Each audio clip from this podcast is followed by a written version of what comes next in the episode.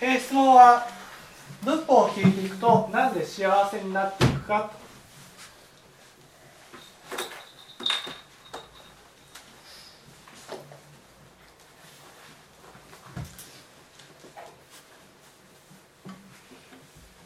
これはですねまず仏法を聞いていくと幸せになっていくかというと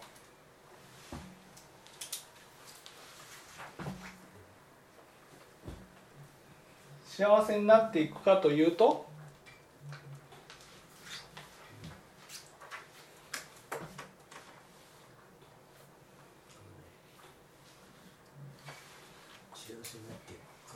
というと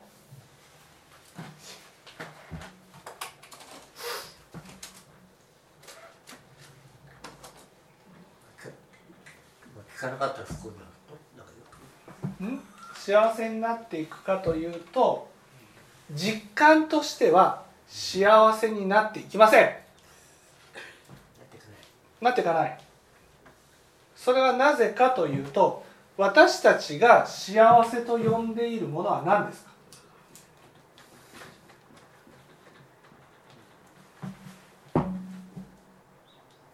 幸せイコール？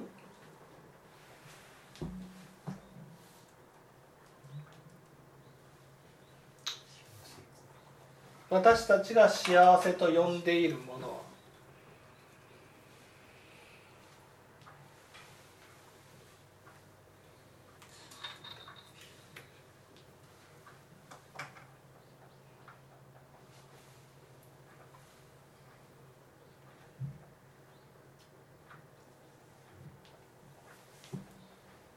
じゃあ千恵子さん。私たちが幸せと呼んでいるものは何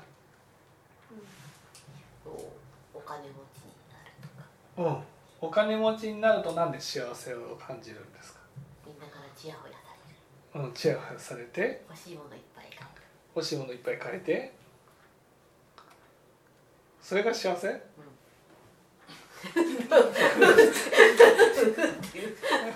いますよね。そうすることによってね優越感を味わえるから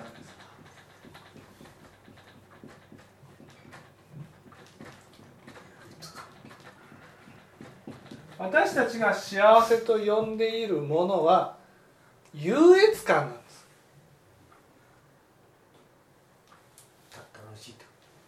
私たちがそう楽しい。例えばお金持ちになりたい。ね。なんでお金持ちになりたい？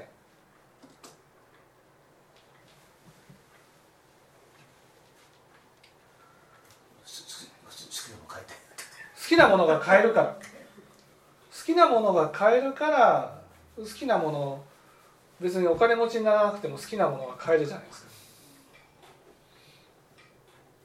ねね。あのちゃんね。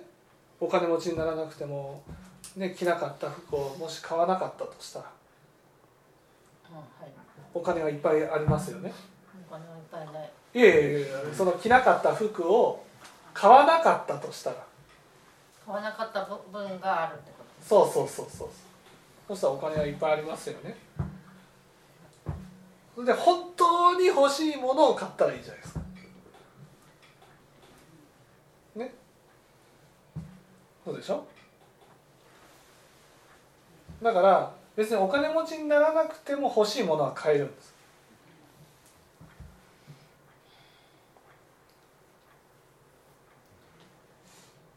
でも欲しいものが買いたいって思うのはどうして？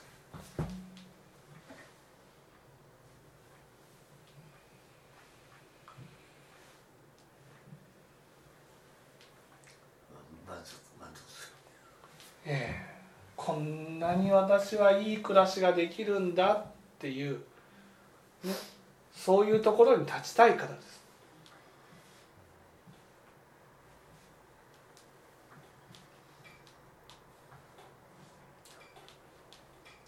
ね、欲しいものが欲しいから確かにそういう気持ちはあるかもしれません。でもね仏教ではねそういう気持ちを早めになくしていくことが大事だって教えられます。だからね子供を子供をねスーパーに連れて行ったらね子供が欲しいっていうものを値段が大事ですよ。値段が大事ですけど例えば100円ぐらいだったらね何でも買ってあげるよと。スーパーについてたら100円買うスーパーについてたら100円買う毎回当たり前のように100円で買っていくってことを繰り返すとだんだんね物欲がなくなってくるんです。欲しいものはいつでも買えるってなったら金額が大事なんです。それが1万円だろうが1000円だろうが証下するのにはやっぱり回数をこなさないといけないんです。小さい時にね例えばおもちゃが欲しい。じゃあガチャガチャで好きなもの選んでいいよ。200円です。それを毎回毎回やっていったらね今のうちの子供たちねガチャガチャしたいって言わないんです。おもちゃ屋さんに行っても特に欲しいものがないんです。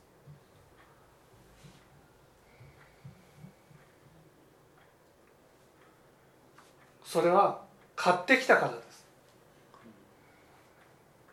だから欲しいものが買えることが別に幸せではなくなったんです。だから私たちがね幸せっていうのはね物が手に入ることじゃないんです。物が手に入ってそれによってどうだ俺はこんないい暮らしができるんだっていう優越感で幸せを感じてる。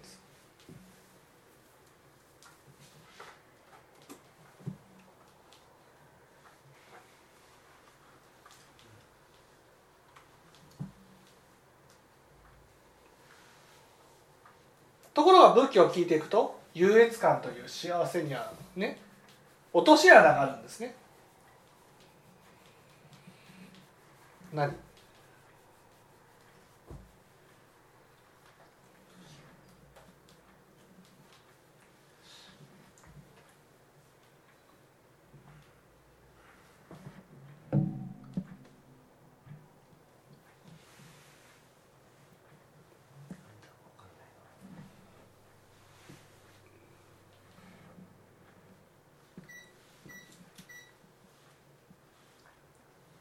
優越感が私たちの幸せと呼んでるものは優越感なわけです。はい。ね。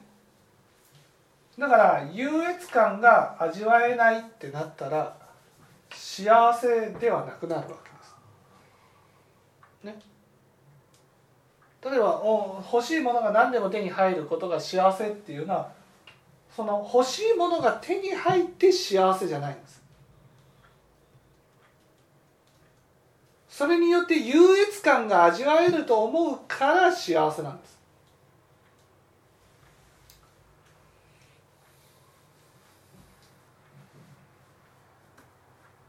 もし本当にそれが必要で欲しくて手に入れたものだったらね。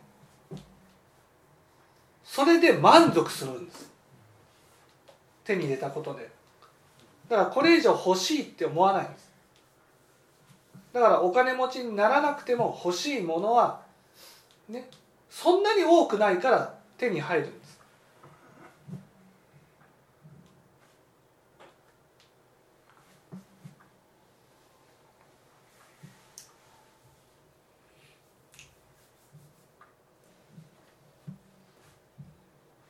そこで優越感という幸せにはどういう落とし穴千恵子さんわかります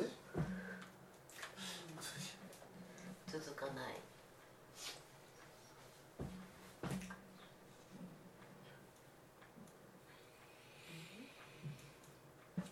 優越感には？優越感が幸せっていうのは何？何でしょうなんで幸せ？自分の方が上だから？自分の方が上ってこと？相手は？下。うんうん。っていうことは？ということは？ということは？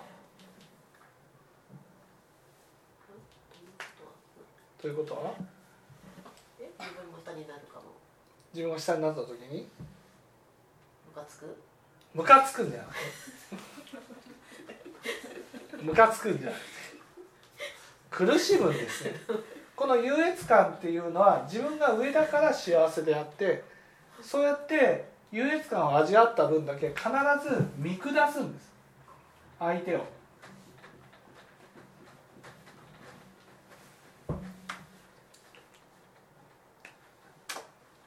その見下したものは自分が下に降りた時に帰ってくるんです。苦しむ。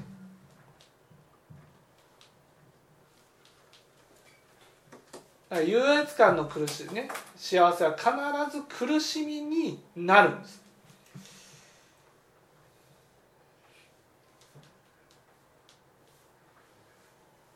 この優越感の幸せを求める世界を何という？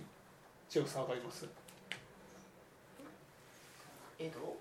京前うん京満山という。いやよくわかってますね。京満山って言ってね登っていった先に待ってるのは何？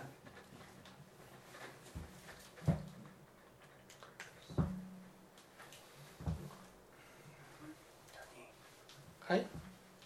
登っていった先に？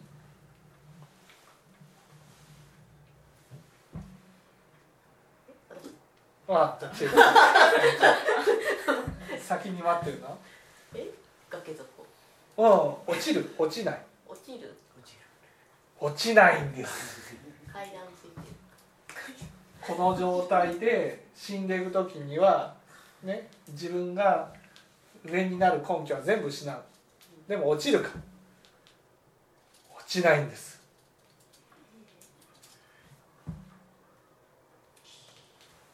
落ちないためにはどうしたらいい？落ちないためには？高いところに維持するためには？相手を悪く言っといたらいい。相手を悪く言ったり自分を？自分を？自分を？あこんな自分はダメなんですそうです。攻めればいいですよ。そうなんです。これ高いところで維持するために京満山を登れば登るほど死んでいく時には罪悪を作る。罪悪っていうのは責める。徹底的に責める。相手を自分をなぜか。責めてる間は自分は高いところに折れるか。だから人生優越感を味わった人ほど臨終には激しい地獄が待ってるわけ。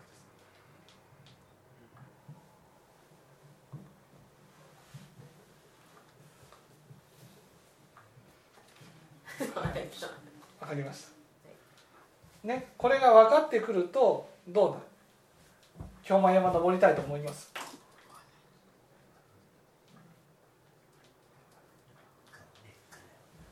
そう仏教が分かってくるとその仏教を聞いていくと優越感で幸せを感じられなくなってくるんです。なぜかって言ったら最後地獄が待ってるから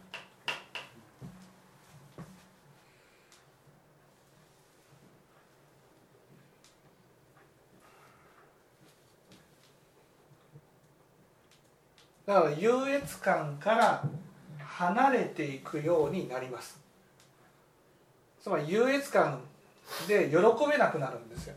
例えば自分がお金持ちになった財産を得たっていうねそういうことで幸せを味わうことができなくなってるんです。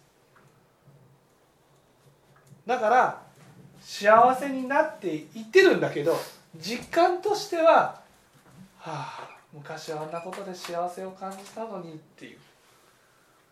前はあんなふうにして幸せだったのに。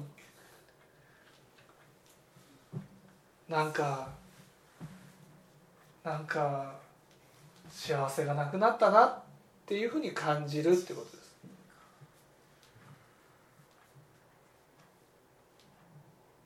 だからお金持ちになって「どうだ俺は金持ちになったぞ」とか「社長になってどうだ社長になったぞ」みたいなことがなんかどうでもよくなってくるっていうこと。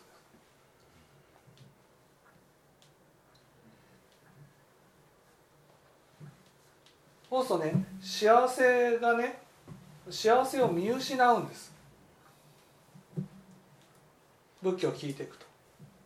幸せになっていく教えなんだなんだけど京満山しか幸せを知らない私たちは京満山から降りていくっていうことによってなんかね幸せがなくなっていくように感じるんです。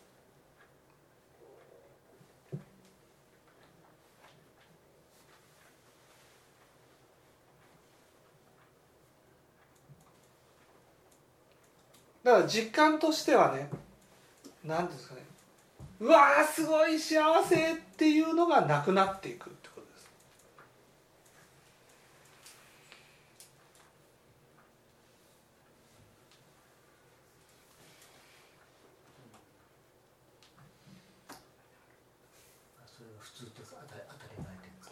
す。だからその優越感を味わいたいという気持ちがなくなってくるから優越感が幸せだと思わなくなるので幸せを感じることが減ってくるんだけどでも自分の頭の中では優越感が幸せだっていうのがあるのでね。なくなっていっても。だから自分の中であの幸せもっと感じたいのになんで感じられなくなったのかなみたいな感じになるってことです。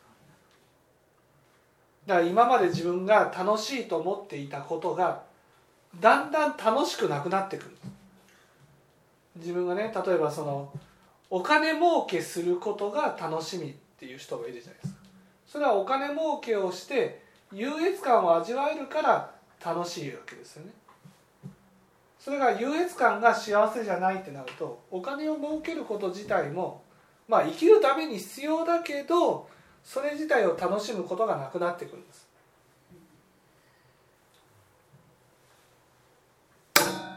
から今まで自分が楽しいって思っていたことが楽しくなくなっていくのが仏教を聞いていくってことなんです。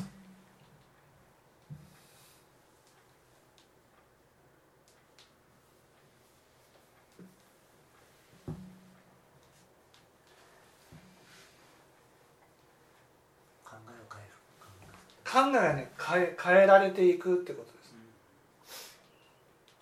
うん、その代わりなんていうんですかね物事の本当の大きさが分かるようになってくるんです。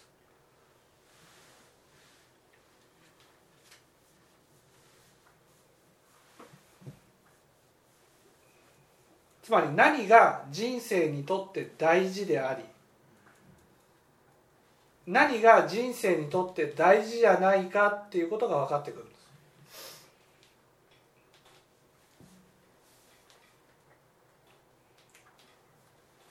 例えば大事なことって何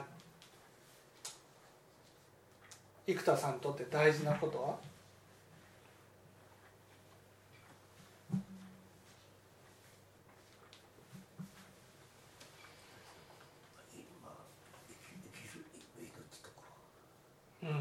何が大事？命っていうのもね最後死んでいくから命っていうこと自体がうんずっと続くわけじゃないんですその命を、ね、生きて何をするかが大事なんです。その大事なものって何？優越感が幸せじゃないっていうことが分かってくると何が大事になってくるんです？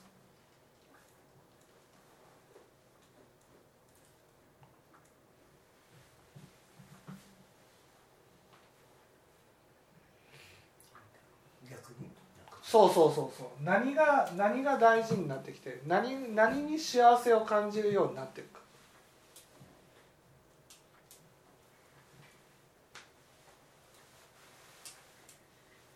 か仏教っていうのはね今までこうすごく問題にしていたことがだんだん仏教を聞いていくとどうでもよくなっていくんです。どうでもよくなっていくと同時に今まであまり問題にしていなかったことがすごく大事なことに思えるようになっていくんです。千恵子さん分かりました？何が生田さんにとって大事ですか？そう生田さんにとって生田さんの人生にとって何が大事なんですか？そうそうそう。優越感が幸せじゃないってなったら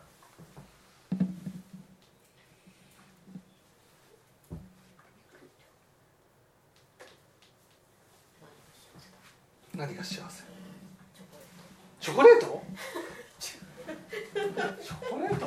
それは千恵子さんの幸せじゃないですか。何が幸せなんですか？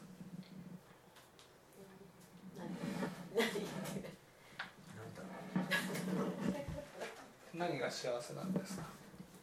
ああそうか。これが幸せなんだ。これが幸せなんだって考えられるようになってくることがそれ自体が幸せなんだ。って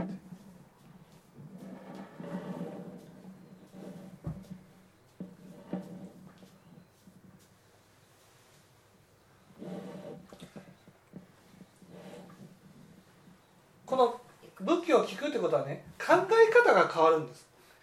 考え方が。今までね幸せだと思っていたことが、ね、幸せではなくなるわけです。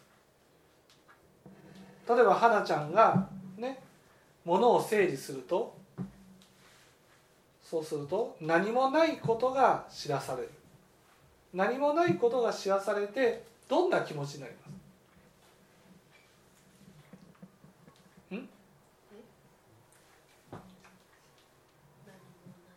ポカーンって感何もないっていうことが知らされて寂しくなるんです。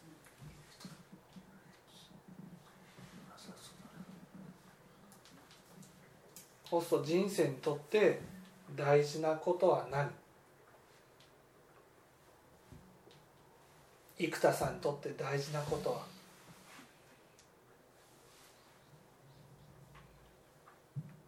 じなんかめっちゃ見られてる大事なこと大事なこと。は大事なことは生田さんにとって寂しくないようにする。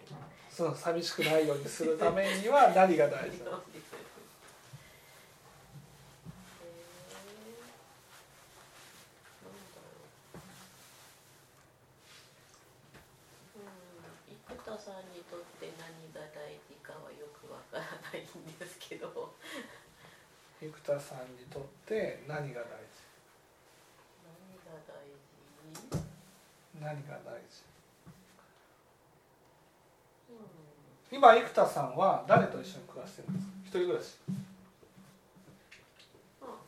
ああということは？何が大事？それは千恵子さんとの暮らしが大事になる一緒に暮らしている人との時間。ね。結局仏教を聞いていくっていうのはねそこが大事に変わってくるってことなんです。今まではね本当に目が外に向いていてねあれが欲しいこれが欲しいって思ってた。でもそれがだんだんどうでもよくなるんです。で自分の心を見てみたらね何が残るかって寂しいっていう心しか残らないんです。寂しいって。そしたらねああそうかこう物を物では幸せにはなれないんです。私を幸せにしてくれるのは物じゃなくて人なんだこんなの。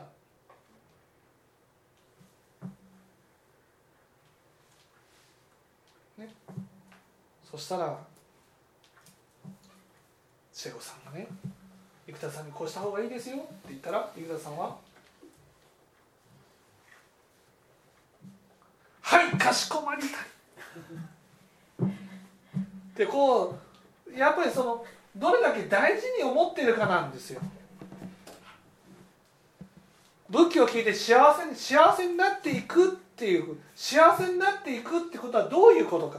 幸せになるっていうことはね一緒に暮らしてる人との時間を大事にする。その相手の気持ちを大事にしていくってことなんです。それが幸せなんです。例えば私だったら家族との時間。その時間を何よりも大事にしていく。ね。だから家族からねお茶入れてって言ったら「はいはいお茶ね。ジュース」って言ったら「ジュースはいはい」ね。お腹すいたってあパン焼く。パンがいい？おにぎりがいい？それともラーメン？で聞く。そして作ってあげる。なんで？私にとって家族との時間は何よりも大事だから。それが私にとっての幸せなんです。なんでそこまでやるのか。それはね私の心を見た時にだいぶなくなりましたよ。ねなくなりましたけど見た時に寂しいっていう心があったからです。だから寂しいっていう心を癒していくことがそれが私が幸せになっていく方法なんです。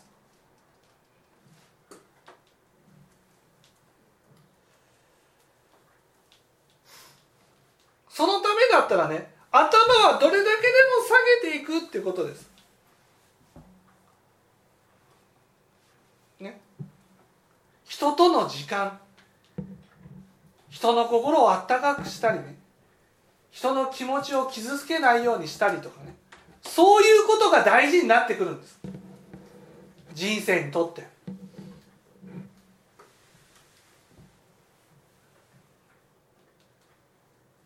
たとえね夫婦になったとしてもね優越感が幸せだと思ってる人はその相手のことを大事にしないんです。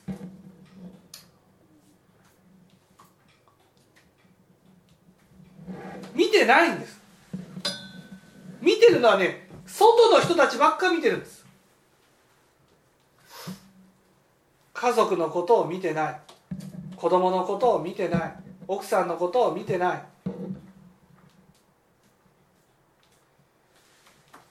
そういう意味ではね生田さんはどれだけね千恵子さんがいるっていうことでね幸せかっていうことを感じないといけないんです。ああ自分ってね本当に一人暮らしになってもおかしくないのにこの年でってね。でも自分のご飯を作ってくれる人がいる、ね、家族でもないのにっていう。なんでこんなねね幸せなんだろう。ね。もっと感謝してもおかしくないんです。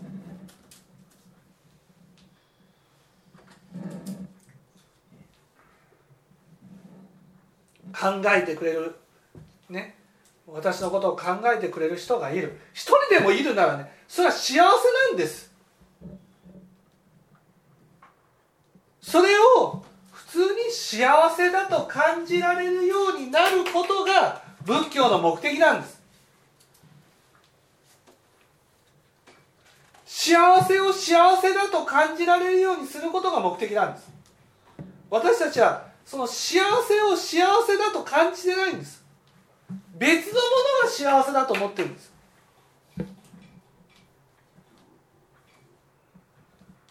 だから目の前の幸せを大事にしようと思わないんです。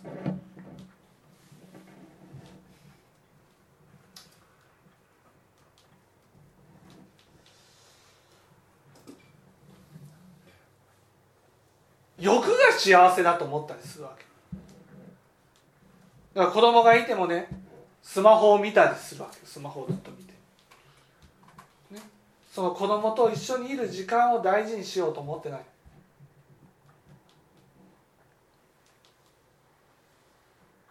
人生の中でね人と一緒に過ごす時間ってすごい大事なんですよ。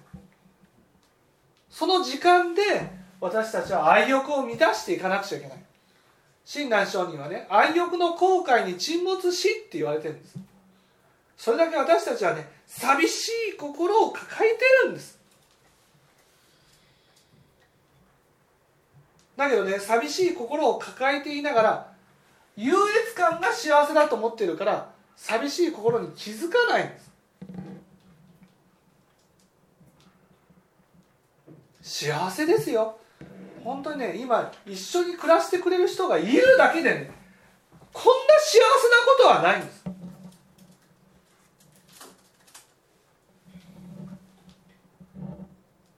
これが一人になったと思ったらね一人になってしまうことを思ったらね自分と同じ年でね一人の人っていっぱいいるじゃないですか。その人たちと比べたらね自分は一緒に暮らしてくれる人がいる。幸せ。だなそれを幸せだと感じられるようになるために仏法があるんです。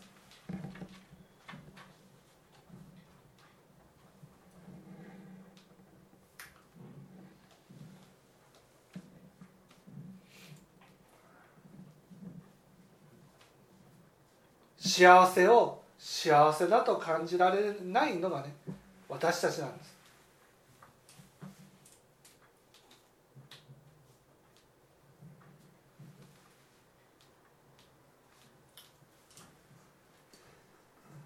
頭下げてでもねこの環境を大事にしてねね千恵子さんがね喜ぶように接していくことが大事なんですね別に接してもらわなくてとりあえず自分のことだけやってもらえたでもそれをするっていうことじゃん。それだけで十分それをしていくってことだったじゃないそうそれな納得するか